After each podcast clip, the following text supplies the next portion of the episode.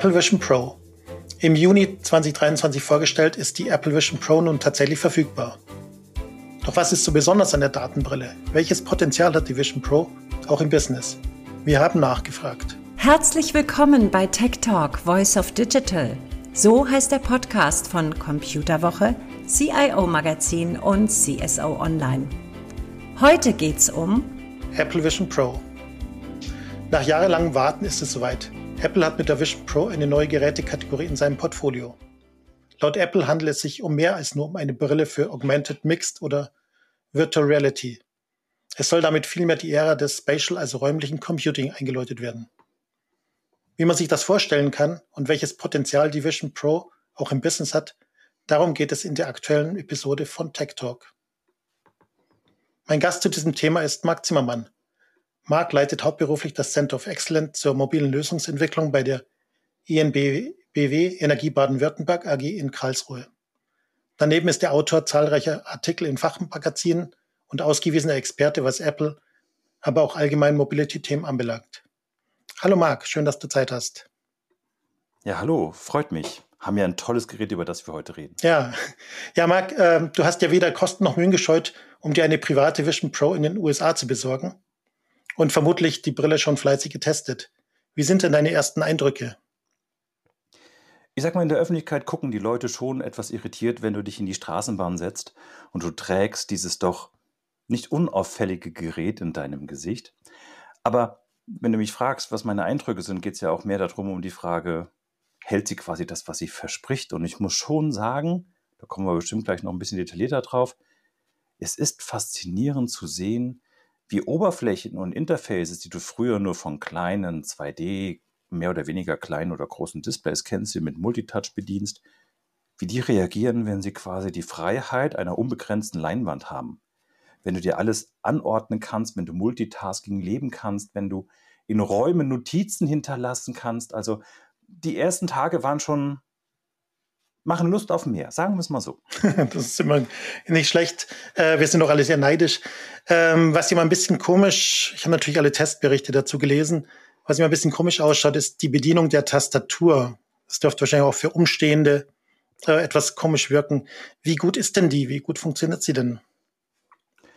Also, dass das für Umstehende komisch wirkt, kann ich mir vorstellen, weil da steht jemand oder sitzt und tippt aber man sieht nicht, was er tippt. Also man sieht schon, dass man tippt, ja. Also wenn ich die, den PIN meiner Vision Pro eingebe, dann könnten Leute, wenn sie von draußen zugucken, schon sehen, wie ich den PIN tippe und den PIN vielleicht sogar erraten. Aber ich, ich sag mal, ich habe auch diese Testberichte gelesen. Und ja, natürlich, was heißt natürlich? Ja, eine normale Tastatur in physikalischer Bauweise ist bequemer zu bedienen. Wir kennen sie, ja.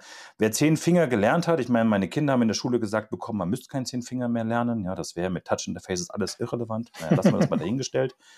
Aber ich habe das mal gelernt, mit wo müssen die Finger ruhen, damit ich mit zehn Fingern schreiben kann. Mit diesem Wissen komme ich in der Vision Pro nicht weiter. Ich habe da zwei Finger Adler Suchsystem.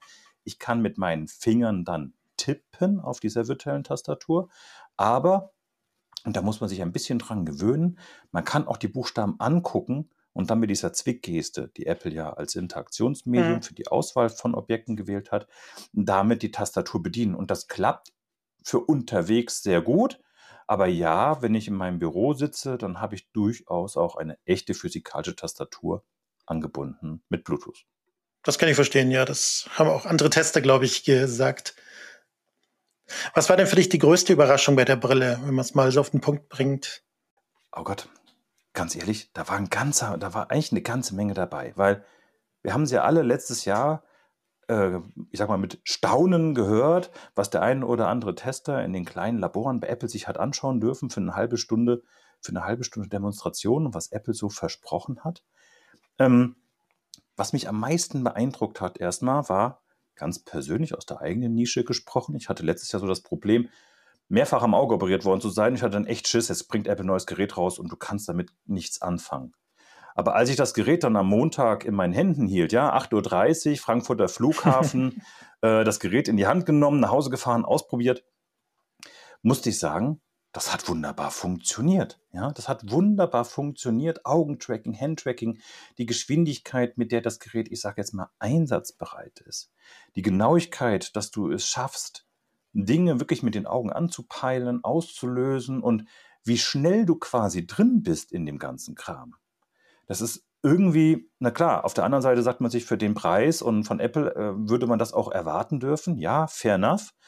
Ich hatte auch vorher schon mal die ersten Erlebnisse auch mit der MetaQuest zum, äh, mit der MetaQuest 3 am Schluss. Mhm. Von der Seite vielleicht ein bisschen vorgeprägt, was solche Brillen angeht, aber das ist echt nochmal eine ganz andere Liga und es ist erstaunlich, wie schnell und flüssig und wie, wie soll ich mich ausdrücken? Wie, also es ist, man, man sieht schon, dass man auf Displays guckt, aber wie klar die Darstellung ist von der Welt außenrum in diesem Gerät, das ist, das ist faszinierend gewesen.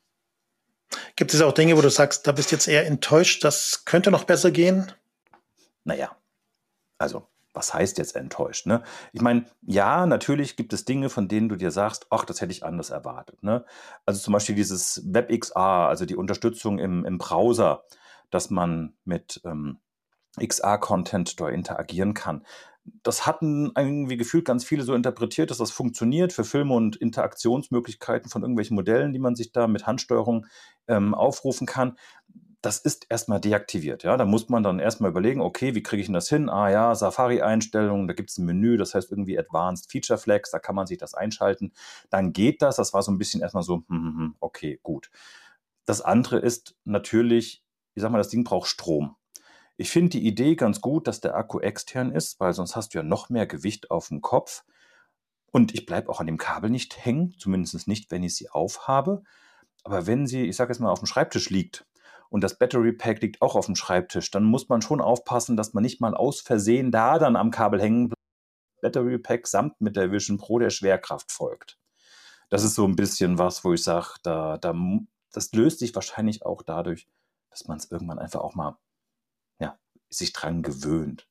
Ja, das, das wäre schon ganz nett. Und was auch noch ein bisschen helfen würde, wäre sicherlich, ähm, wenn sich Apple für die Produktivitätsumgebungen, ich finde die Handsteuerung sehr gut und die, die Augensteuerung auch, aber wenn man für die Produktivumgebung, wenn man auf Freeform arbeitet oder so, vielleicht doch zumindest mal den Support für einen entsprechenden Handcontroller ermöglicht, weil ich sag mal, mit blanken Fingern auf dem Whiteboard malen, das geht schon, aber der Mensch ist irgendwie gewohnt, einen Stift in der Hand zu haben. Von der Seite, das wäre vielleicht noch was, was man sich erhoffen würde. Aber ansonsten das Ding, ich kann jedem nur empfehlen, es einfach mal aufzusetzen. Wenn Apple mal irgendwann das in Europa, in Deutschland anbietet, machen die ja immer auch so Demo-Sessions im Store, dass man das einfach mal ausprobiert, weil das ist, das kann man schwer erklären, wie cool dieses Erlebnis ist. Ja, das Thema war ja auch äh, Spatial Computing, das habe ich ja vorhin schon erwähnt in der Einleitung ist das der Anfang? Weil man hat ja immer noch, äh, man hat zwar eine 3D-Umgebung, aber man hat dort ja 2D-Oberflächen quasi. Glaubst du, dass das noch angepasst wird oder ist das gar nicht so nötig für das Erlebnis? Also, wir sind am Anfang. Natürlich ist das nicht das erste VR-Headset, aber Apple spricht ja auch nicht von einem VR-Headset. Ja, wie ich eben sagte, man muss das Ding wirklich mal ausprobieren, um das Gefühl zu haben, es zu verstehen. Das ist wie mit dem Jetzt kommt doch der iPhone-Moment. Als das erste iPhone rauskam, da hatten wir alle noch keinen echten Multitouch. Da hatten wir alle noch diese drucksensitiven Displays, die man mit irgendeinem Stift und mit irgendwelchen Drucksystemen und irgendwas bedient hat und die mehr schlecht als recht am Palm Pilot Windows CE oder wie auch immer die ganzen Geräte hießen, mehr schlecht als recht gewerkelt haben. Und dann kam auf einmal Multitouch. Und da konnte man sich am ersten Tag auch nicht vorstellen, ja, mit welcher, was, was kann es denn da vielleicht geben? Was kann man sich denn da vielleicht vorstellen, außer dass vielleicht irgendwie ein Spiel rauskam oder irgendwas? Aber wenn man jetzt mal zurückblickt, was alles passiert ist, weil es ein Gerät in der Hosentasche gab, dass das Internet dir in die Hosentasche brachte, dass es dir ermöglicht, mit Objekten, mit Track and Drop, mit Festhalten, mit, mit Pinch and Zoom Gesten zu interagieren, da ist das auch das iPhone und auch die anderen Smartphones, die es heutzutage gibt, nochmal eine ganz andere Hausnummer als das, was da ursprünglich, was man ursprünglich gesehen hatte, als Steve es aus der Hosentasche holte quasi. Und äh, was war das? 5000 Latte to go beim Starbucks bestellt hatte, aus Spaß und alle gekrölt haben im Saal. Das Gerät hat sich ja ordentlich weiterentwickelt. Und wenn man sich das jetzt mal anschaut, ja, also Apple spricht ja vom Spatial Computing. Das bringt ja Stand heute im Moment, so wie es umgesetzt ist, Ressourcen, Werkzeuge und Anwendungen in deine aktuelle Umgebung, in dein Hier und Jetzt. Das ist das, was du meintest mit diesen 2D, mit den 2D-Darstellungen. Aber wenn man mal überlegt, wenn das Gerät etwas mehr Verständnis von seiner Umgebung kriegt, dir kontextsensitive Informationen anbietet, mehr mit der Umgebung interagieren kann, inter die Umgebung vielleicht auch mal ich sage jetzt mal, wir erleben ja alle mit bildgebender KI ja auch durchaus das ein oder andere Fake-Bild und das ein oder andere Wunder. Wenn das alles zusammenwächst, da bin ich mir schon sicher, dass wir wie damals beim iPhone auch in ein paar Jahren eine Interaktionsfähigkeit haben, eine, eine Anwendungslandschaft haben, die sich maßgeblich von dem abweicht, was heute zweidimensionale Fenster im Raum ist. Hm, Stichwort Anwendungslandschaft. Aktuell gibt es ja, glaube ich, etwas mehr als 600 Apps. Gibt es da schon Highlights? Und zweite Frage, wie schwer ist denn das Anfertigen einer App, das Anpassen einer App an die Vision Pro? Also ich sag mal, für den produktiven Umgang findest du eigentlich alles, was du brauchst. Es ist zwar komisch, dass Apple seine eigenen Produktivitäts-Apps noch nicht komplett als Vision Pro Apps announced, also veröffentlicht hat. Ja, man kriegt ja irgendwie Keynote. Man kann sich bei der Keynote dann auch in das Steve Jobs Theater beamen und dann quasi mal seine Präsentation üben, um zu gucken, ob man sein Lampenfieber im Griff hat. Aber ansonsten ist äh, sowas wie Pages und Numbers sucht man zumindest zum jetzigen Zeitpunkt noch vergebens. Microsoft hat ja seine Produktpalette da doch relativ früh integriert. Aber was tatsächlich im Arbeitsalltag hilft, zumindest mal in meiner Position, ich mache öfters Folien, ich äh, schreibe öfters Texte und ansonsten sitze ich ganz häufig in irgendwelchen Meetings, meistens sogar virtuell. Und das klappt damit sehr, sehr gut. Das Einzige, was da auffällig ist, du nimmst ja an diesen Meetings teil und du hast in der Brille die Möglichkeit, diese Personas zu bauen. Das heißt, die Brille scannt dein Gesicht mhm, genau. und versucht danach dein Gesicht für zum Beispiel sowas wie Microsoft Teams zur Verfügung zu stellen. Und mal unabhängig davon, ob das jetzt eine sehr gute Qualität ist der Persona oder nicht, ich bin der Meinung, es ist immer noch besser als irgendeine so komische Comicfigur, die da in der Ecke irgendwie mich anlächelt, sondern einigermaßen, was ist einigermaßen, ziemlich gut mein Gesicht darstellt ähm, ist es ist noch etwas auffällig, dass wenn du in diesen Konferenzen drin bist, dass das System ständig guckt, was machen deine Augen? Und wenn du an einem räumlichen Computer sitzt, dann ist das nicht so, dass du irgendwo auf deinen Bildschirm guckst und vielleicht leicht neben der Kamera vorbeischielst, um irgendwie dann doch noch Nachrichten zu lesen oder irgendwas, sondern du guckst halt im Raum rum. Und das merkt halt dein Gegenüber viel mehr, weil deine Persona ständig mit den Augen irgendwo ist. Ähm, an der Stelle bin ich mal gespannt, ob Apple irgendwann mal diese Aufmerksamkeitskontrolle, die sie auch für FaceTime auf den, auf den mhm, Handys ja, genau. drauf haben, wo man den Augenkontakt quasi simulieren kann. Das sollte in der Brille ja noch viel einfacher sein. Ähm, ob die sowas auch nochmal bringen, aber das, es fühlte sich sehr schnell sehr gut an, dass du quasi ja, ein super tolle, super tolle Displays in einem sehr leistungsfähigen Gerät sehr handlich dafür da, mobil dabei hast und halt zum Beispiel in diesen Konferenzen auch überall teilnehmen kannst. Schlafmodus wäre noch was für etwas langweiligere Sachen, wenn da immer das Auge getrackt wird, klar. Wie ist das mit der App-Entwicklung? Das hatte ich vorhin schon angesprochen. Ah, ja. App-Entwicklung. Ne, das, das Schöne an Vision OS ist, dass es ja auf der Foundation von iOS mhm. und iPadOS aufsetzt. Das heißt, ich meine, das äh, soll jetzt gar keine Eigenwerbung sein, aber wenn du mal im Store guckst, da findest du zum Beispiel für die, für die Vision-Brille von uns eine Anwendung, momentan im amerikanischen Store, weil die, äh, weil die Brille ja auch nur in Amerika ja, genau. verfügbar ist. Und die Leute, die die App entwickelt haben, für die hat es im Simulator, also in der Xcode-Entwicklungsumgebung, quasi, quasi keinen Unterschied gemacht zu einem iPad oder zu einem iPhone.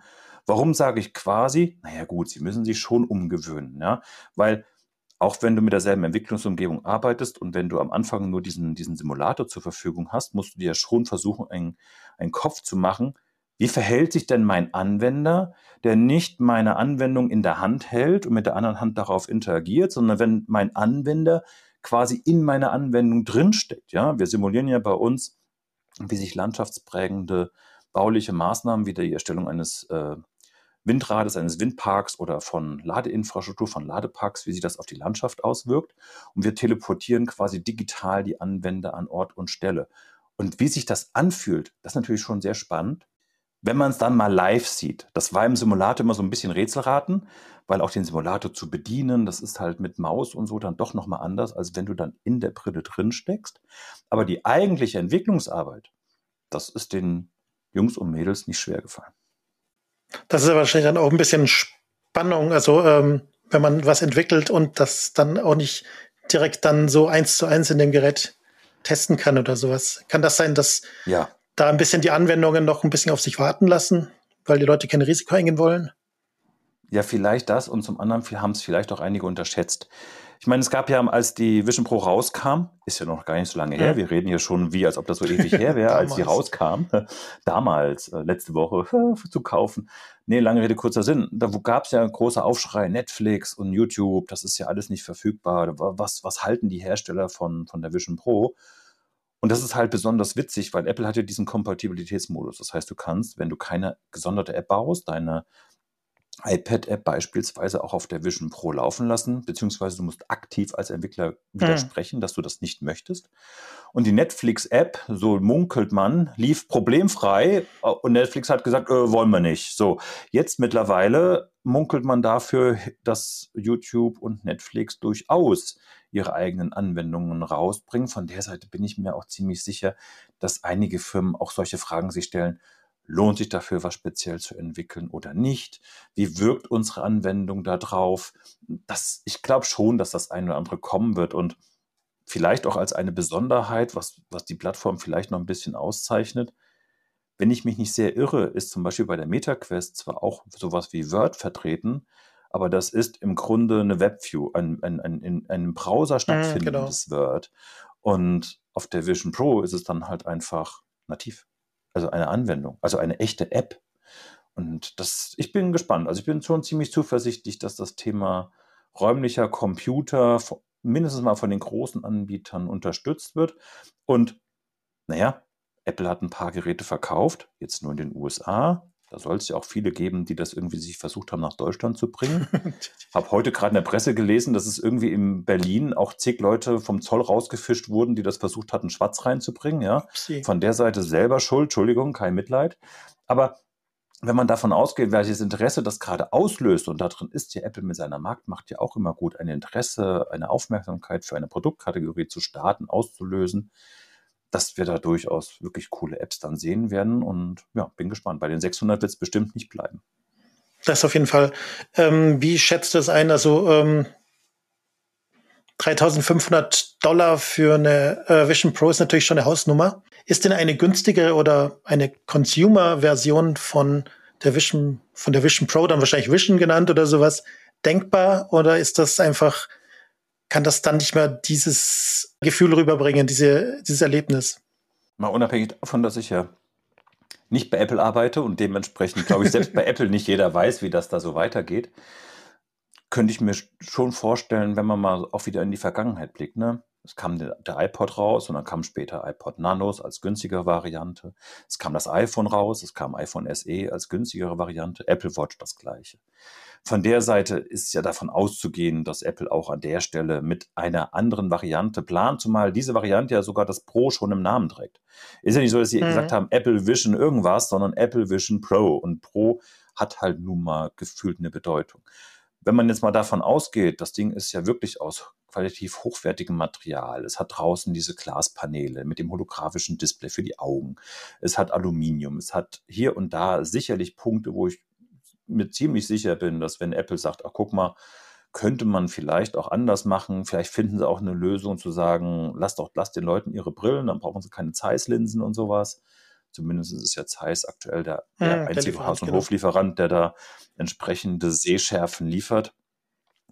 Ähm, dass da durchaus Potenzial da ist, auch nochmal eine günstigere Variante rauszubringen. Die Frage für mich ist einfach nur, wann. Ich glaube nicht, dass sie das dieses Jahr machen, weil mein persönlicher Glauben wäre, da würden sich die Leute, die jetzt eine Vision Pro kaufen, verärgern, wenn es auf einmal eine günstigere gibt. Und außerdem würden vielleicht weniger Leute, wenn es dann weltweit ausgerollt wird, zu dem teureren Produkt mhm, greifen. Genau. Aber so Ende nächstes Jahr könnte ich mir da durchaus was vorstellen, um damit einfach auch in die Masse zu kommen. Weil wenn viele Anwender da sind, lohnt es sich auch für App-Entwickler, viel Neues herauszubringen. Das ist so ein bisschen Katz-und-Maus-Spiel. Hm, so, ja, Weihnachtsgeschäft 2025 kann man sich gut vorstellen, natürlich. Zurück zur Pro-Version. Was würdest du erwarten? Was könnte in der zweiten Version noch nachgebessert werden? Siehst du da Defizite oder Sachen, wo man sagen kann, Defizit ist auch wieder ein hochtragendes Wort. Ne? Ich meine, man muss es ja auch selbst erstmal. Es ist immer schön, dass das erinnert einen ja auch so ein bisschen so manchmal an den Alltag. Ne? Es gibt immer Menschen, die sagen können, was kann man alles besser machen? Das ist aus dem bequemen Sessel immer sehr einfach ausgedrückt. Aber was einem vielleicht so als erstes ins Auge fällt, ja, wenn man sagt, was, was, was, was könnte man an einer, an einer zweiten Version, ja, was könnte man da mhm. verbessern, mhm. das wäre für mich tatsächlich dann eher auch so ein Punkt der Autark, mehr Autarkie. Also Stand heute hat das Gerät ja WLAN und Bluetooth. Ähm, wenn man sich überlegen könnte, dass man das vielleicht doch, vielleicht in einer zweiten, dritten Version, vielleicht doch unterwegs auch mal mitnehmen möchte, dann wäre sicherlich ein eSIM-Support ganz nett. Es wäre sicherlich GPS ganz gut, wenn man das integrieren würde. Ansonsten natürlich auch auffällig, dass es ist ja ein M2-Prozessor drin.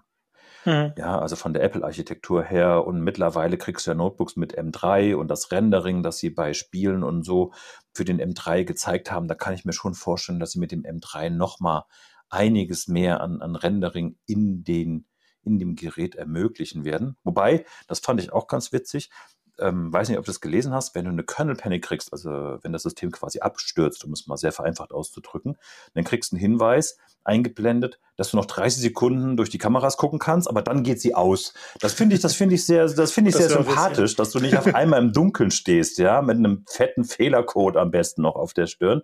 Da merkst du halt auch, an welchen, an welche Sachen die alle so gedacht haben. Mhm.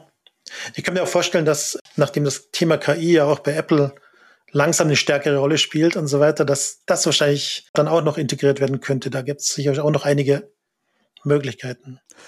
Es kam ja auch gerade die Woche dieses, also es hat jetzt mit der Vision zu tun, mhm. ne? aber es kam doch gerade jetzt die Woche oder die Tage sogar, na gut, die Woche ist noch nicht so lange her zum Zeitpunkt der Aufnahme, ähm, raus, dass Apple ein Modell veröffentlicht hat, um mit Textprompt auch Bilder genau, ja. zu bearbeiten und zu optimieren. Und wenn man das jetzt mal alles zusammenbringt, und ich meine, der Gerüchteflug, äh, Gerüchteflugfuhr, genau, der Gerüchteflur sagt ja genügend, dass auch mit iOS 18 das ganze Thema generative AI und mehr Intelligenz in Siri Einzug halten wird in den neuen Betriebssystemen. Das wird noch spannend, wenn das Ganze dann auf räumliche Computer trifft. Hm, definitiv. Ähm, wir hatten ja vorher schon mal davon gesprochen, äh, es kursieren ja schon einige Bilder von Vision Pro-Nutzern im Web. Äh, ich denke da nur an den Typ im Tesla Cybertruck, der da scheinbar irgendwie im Modus irgendwelche Facebook-Posts macht oder keine Ahnung. Wie siehst du die Gefahr, dass da sowas ähnliches passiert wie bei der Google Glass? Das ist ja auch jetzt zehn Jahre her, aber hat sich da schon so viel verändert bei den Leuten, dass sie das jetzt eher akzeptieren? Oder ist das eine Gefahr? Also mal unabhängig davon, dass ich das, also ich würde das Ding garantiert nicht im Auto anziehen. Und was ich daran, also ich fahre selbst kein Tesla, aber nach meinem Kenntnisstand hat der Cybertruck noch nicht mal dieses augenscheinliche Self-Driving. Von der Seite finde ich das dann doppelt äh, schwerwiegend, dass da einer so tut, als ob er da irgendwie Mails oder Posts beantwortet. Von der Seite auch hier gilt, wie was ich vorhin beim Zoll sagte, kein Mitleid. Ja, haltet euch alle an die Regeln und dann ist gut. Mhm. Aber das, was du gesagt hast, das, das, ist, das ist natürlich wahr, ja. Also mit der angestrebten technischen Perfektion, die Apple hier versucht zu verfolgen, da stellt sich diese alte Frage nochmal ganz neu. Wie reagiert denn die Gesellschaft darauf? Zum einen du selbst, man selbst, weil man ein Gerät trägt und die und sich quasi eine zweite Realität ins Leben holt. Stell dir einfach mal vor, du könntest später nicht nur Skins für dein Handy runterladen, du lädst ja Skins für Personen runter. Habe ich letztens ein, hm, ja, ein genau. schönes Projekt gesehen, wo dann auf einmal wurde Gesichter und, und Klamotten und Körper swipest und dann wer weiß, was da alles noch rauskommt. Und das zweite sind natürlich auch die Begleiter am Wegesrand, nenne ich sie jetzt mal, die Menschen, die von deiner Kamerasensorik erfasst werden. Mal unabhängig davon, ob du jetzt Bilder machst und Video machst und was erlaubt ist und was verboten ist, rein theoretisch rennen da Menschen rum mit einer mannigfaltigen Anzahl von Geräten, die die Welt vermessen mit LiDAR-Sensor und Geräte, die die Welt erfassen, Kamerasensorik. Das wird echt spannend, ja. Ich habe da aktuell tatsächlich noch so meine Zweifel. Also im, der, in die, die nächsten ein, zwei, drei Jahre wird das sicherlich noch ordentlich Probleme und Missbilligungen in der freien Wildbahn verursachen. Aber ich kann mir genauso gut auch vorstellen, auch wieder Analogie zum iPhone, ja, bevor das iPhone da war, galt man als Sonderling, wenn man auf einem kleinen Palm Pilot oder Windows CE Gerät sich einen Film angeschaut hat. Mittlerweile in der Straßenbahn, im Zug ist das gang und gäbe. Standard, ja. Standard, genau. Und von der Seite kann es gut sein, dass das mit der Zeit durchaus doch noch ein Erfolg werden könnte. Ja, definitiv alles Gewohnheitssache und es ist wahrscheinlich schon vom Vorteil, dass das Ganze eben auch wellenartig erst zu uns stößt. Auch wenn man jetzt natürlich nicht die ja, genau. Möglichkeit genau. hat, dass außer dir natürlich die Möglichkeit hat, das jetzt wirklich schon so zu nutzen. Ja, und vor allen Dingen vielleicht auch noch, es, es, hat ja auch noch Besonderheiten. Also dieses Alleinsein da drin, ja, was man immer so als digitale Distanz mhm. bezeichnet hatte, das ist mit der Brille, gefühlt hat es auch Vorteile. Ich weiß nicht, wie oft du Zug gefahren bist und Flugzeug fliegst. Ich, Flugzeugfliegen ist ja durch die Augengeschichte ein bisschen selten geworden, aber äh, Zugfahren dafür häufiger. Und da sitzen häufig Menschen mit Notebooks und haben irgendwelche Unterlagen der Firma. Die machen Folien, die machen Texte, die machen Mails ohne dass man das jetzt irgendwie absichtlich machen will, aber wäre es ja ein leichtes Ding, quasi über die Schulter zu gucken, an was sitzen die denn da, was arbeiten die denn mm, da genau. jetzt gerade. Und jetzt kannst du es dir quasi in deinen virtuellen Raum holen, da sieht keiner, was du tust. Ob du Filme guckst oder produktiv arbeitest oder quasi einem Meeting folgst, ist völlig egal, weil das Gerät kapselt dich an der Stelle, ja, es kapselt dich ab, aber das ist ja nicht nur Risiko, das ist ja auch Chance, gerade mit Blick auf Produktivität. Das ideale Bürotool sozusagen. Letztens hat ein Kollege mal zu mir gesagt, das ist quasi, ähm, wer in der nächsten Ausgabe von Schöner Wohnen, egal wie es bei dir zu Hause aussieht, du machst es dir einfach noch hübscher. Stimmt, ja, genau, das geht auch ratzfatz. Genau. Ähm, ja, vielen Dank, Marc. Das war auf jeden Fall ein spannender Einblick. Wir sind jetzt alle noch neugierig geworden. Dankeschön dafür. Dann werden wir schauen. Äh, ich weiß nicht, wann das Ding nach Deutschland kommt. Wahrscheinlich wird noch ein bisschen Zeit vergehen, bis da entsprechend alles vorbereitet ist und so weiter. Wahrscheinlich, ja, Weihnachten und sowas in der Art, möglicherweise. Da kann man dann auch schon ein bisschen sparen bis dahin. Man weiß es noch nicht. Ich danke dich auf jeden Fall. Man weiß es. Ja, Apple macht immer ein großes Geheimnis. Ich weiß schon, bis es wieder irgendwann geleakt wird. Klaro. Ja, ich bedanke mich auf jeden Fall für das Gespräch und wir hören uns. Freut mich. Dankeschön. Ciao. Das war Marc Zimmermann von EMBW und privater Vision Pro Nutzer. Äh, mein Name ist Manfred Bremmer, ich bin Redakteur bei der Computerwoche. Und wenn Sie jetzt noch Fragen haben, dann schreiben Sie uns eine E-Mail an podcast.idg.de. Ihnen hat die Episode gefallen? Dann hören Sie auch in unsere anderen Tech Talks rein. Uns gibt's überall da, wo es Podcasts gibt.